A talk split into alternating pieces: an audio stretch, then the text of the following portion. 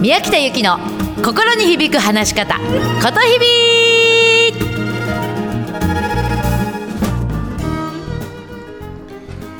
おはようございます。心に響く話し方ことひびの宮北由紀です。金曜日皆さんどのような朝をお過ごしですか？カッと目覚めましたか、えー、ことひびは言葉が響く。ときます。私は東京を中心に全国各地で心に響く話し方のセミナーや講演をしています。合わせて、えー、とそうですね、えー、と22年ほど私実は役者をやっていたんですね。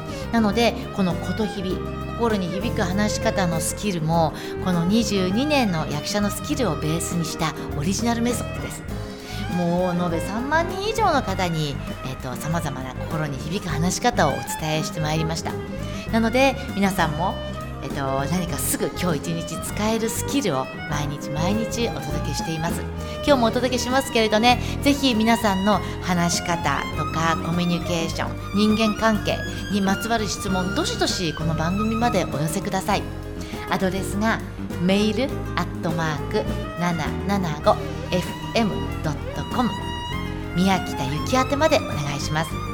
全部小文字で mail アットマークこれ数字で 775fm.com 宮北ゆき宛までお願いします。さあ今日はですね今日もすぐ使えるよ。っていうかもう皆さんすぐ使ってんだけどね。これをさらに意識してやってもらいたいの。あのねまずねイメージできる話をしなさいってよく言わない？ね言うよね。イメージできる話をしなさいって。じゃあそもそもさイメージできるって何よ？イメージって日本語に直すと映像なのね、うん、映像とか姿とか形。要するに映像として見える話をしなさいよっていうことなんですよ、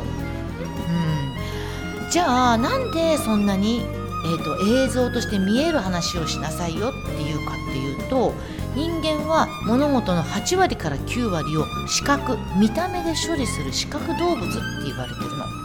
ね、だから見た目は3秒で決まるよとか第一印象大切よっていうのも見た目で判断されちゃうからなのね。うん、ということは話も見える話をすることが非常に求められるの。例えばさこういう言い方しない？ちょっとさ状況が見えないよねっていう言い方するよね。逆に見えた見えたあなたの話やっと見えたわっていう言い方するねまた英語でも私あなたの言ってること理解できましたって I see 私見えましたって言うんです。要するに話は聞いて理解するものじゃない。話は見て理解するものなんですね。なのでぜひ皆さんもイメージできる。見える話し方ができる。見える工夫をしてもらいたいの。で琴日々ではこの見える話し方っていうのが全部で15箇条あるんだけれども今日はその中でももう一番人気のねナンバーワンのね項目を皆さんにお届けします。鍵括弧の法則どういうことかというと皆さんが普段話をする時にその話の中に出てくる、えっと、会話で自分の声を思い出してモノマネ声で鍵括弧で言うのね。で、その時に相手が返した声を鍵括弧に入れてモノマネ声で言う。で、その時に自分が心の中で感じた声を思い出して、モノマネ声で鍵括弧で言う。っていうことなの。これね、ちょっと言うとなかなかピンとこないと思うんだけど、あのね、例えばね、私さ、あのー、この前、ちょっと夜遅くに、喫茶店で原稿を書いてたのね。そしたら週末だったんだけれども、もう結構遅かったのよ。22時回ったぐらいだったかな。OL さん2人組がさ、えらい勢いで話してんの。で、なんかすごいえらい勢いで話してるから、何話してんのかなと思ったら、上司の悪口言ってんのよ。で、何言ってんのかなと思ったらね、こういう会話したの。これがね、見事カインカッコ入ってんの。ちょっとやるね。ちょっと聞いててね。もう今日さ、私朝いきなり行ったら、あの上司の佐藤がいきなり、今日中にこれ仕上げとけこれカニカッコよ。今日中にこれ仕上げとけって言うのよ。もう私カチンと来て、絶対今日は行ってやろうと思って。これカニカッコよ。今日は絶対今日行ってやろうと思って。こういうものは今日中には無理です。もっと早めに行ってくださいって言ってやったのよ。これカニカッコよ。わかる？言ってやったのよ。で、上司なんて言ったと思う？そういう、お前はそういうことを上司に対して口聞き、そういう聞き方あかんって。とにかくやるものはやれこういう風に言うのよ。もう私もカチンと頭に来ちゃって、もうバーンと書類叩きつけて出てきちゃったわよって。わかります？皆さんもまあこれに似たようなっては言わないけれども、こういうような会話ってさ、よくお昼休みとか何かにしません？今、見事に自分が上司に言った言葉、上司が自分に言った言葉、そして上司に言われた時の自分の心の中の声が鍵括弧で入ってるんです。で、これを意識して言うことによって、ものすごい話がイメージできるんですね。なので、ぜひ今日は皆さん、人と話をするとき、ね、お昼休み休憩中とかに、ランチとかするときに、ちょっとお友達と話すときにですね、この鍵括弧の法則っていうのをぜひ意識してもらいたいんです。で、実はこれはね、お芝居の両方から来てるんですね。もうお芝居とか落語。落語はもう鍵括弧のオンパレードです。もうぜひね、皆さんもね、落語っていっぱい聞きに行ってもらいたいの。これをね、聞くとすごい勉強になるから。まあ、これからもね、ぜひぜひこの落語の中に出てくるメソッドから心に響く話し方お届けしたいと思うんだけれども、私も落語じゃないんだけれども、えっと、一人芝居をもう10年以上やっています。まあ、もともとずっと役者だったからね。で、8月3日の1時半から、えっとね、ユタと不思議な仲間たちという一人芝居を鎌倉能舞台でやるんです。で、実はね、これ私5年前にもやって、5年ぶりの再演なんですけれども、5年前にやった時にね、おかげさまで厚生労働省の社会保障審議会の推薦をもらったんですよ。でね、この作品のテーマが、周りに合わせて生きてきたあなたへ、自分の言葉で話そうって、まさに私がいつもセミナーで言っていることなの。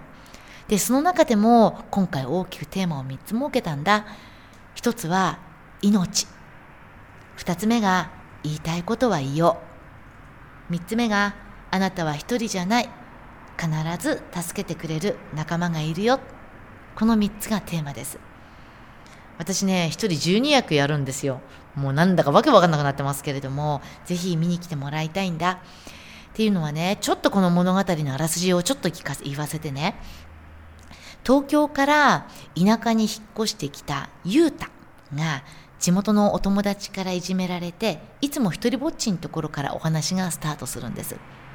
ゆうたの本当の名前はゆうたです。でもいじめられっ子からはもやしのゆうたっていうふうにいじめられるんですね。本当はもやしじゃないのに。で本当は臆病者でも何でもないのに。でも何か下手に言い返すとまたいじめられるからいつもゆうたは我慢してたんですね皆さん日常の中でどうですか？こう嫌なことをされた時に、やめてこれはやらないでって直接その人に言えますか？多くの人がね、言ったら余計にいじめられるから我慢してるとか、目立たないようにしてるとか、自分さえ我慢すればいいって。いかがでしょうか？このユタも全く同じだったんですね。そんな中、座敷わらしが現れてユタのお友達になってくれます。座敷わらしがいざに言うんですね。ゆうた、大丈夫だ。おめえ言いたいことは言え。おめえは一人じゃねえ。必ず助けてくれる仲間がいる。座敷わらしのペドロに助けてもらって、ユタはどんどんたくましくなっていく。そんなお話なんです。いじめられないように、目立たないようにっていうことにエネルギーを使うのではなく、どんな小さいことでもいい。私はこう思います。僕はこれが嫌いです。ということにエネルギーを使ってほしい。そんなメッセージを込めてこの舞台をやらせていただきます。ぜひね、お申し込みは宮北ゆたで検索してみてください。皆さんの言いたいことがちゃんと言えるようになろう。そんなメッセージをお届けしています。8月3日1時半から鎌倉能舞台でゆたと不思議な仲間たち宮北ゆゆた宮北ゆたで検索してお申し込みお待ちしています。さあ、それでは今日の心に響く一曲ですね。この一人芝居、ユタと不思議な仲間たちのテーマ曲の一つになります。未知なる世界へ飛び立とう。この曲をお届けして今週は終わりにしたいと思います。どうぞ皆さん、うまく話すな。心を込めて話してね。言いたいことはいいよ。あなたは一人じゃない。必ず助けてくれる仲間がいるよ。じゃあね、またね、素敵な週末を。心に響く話し方、こと日々、宮北ゆきでした。じゃあね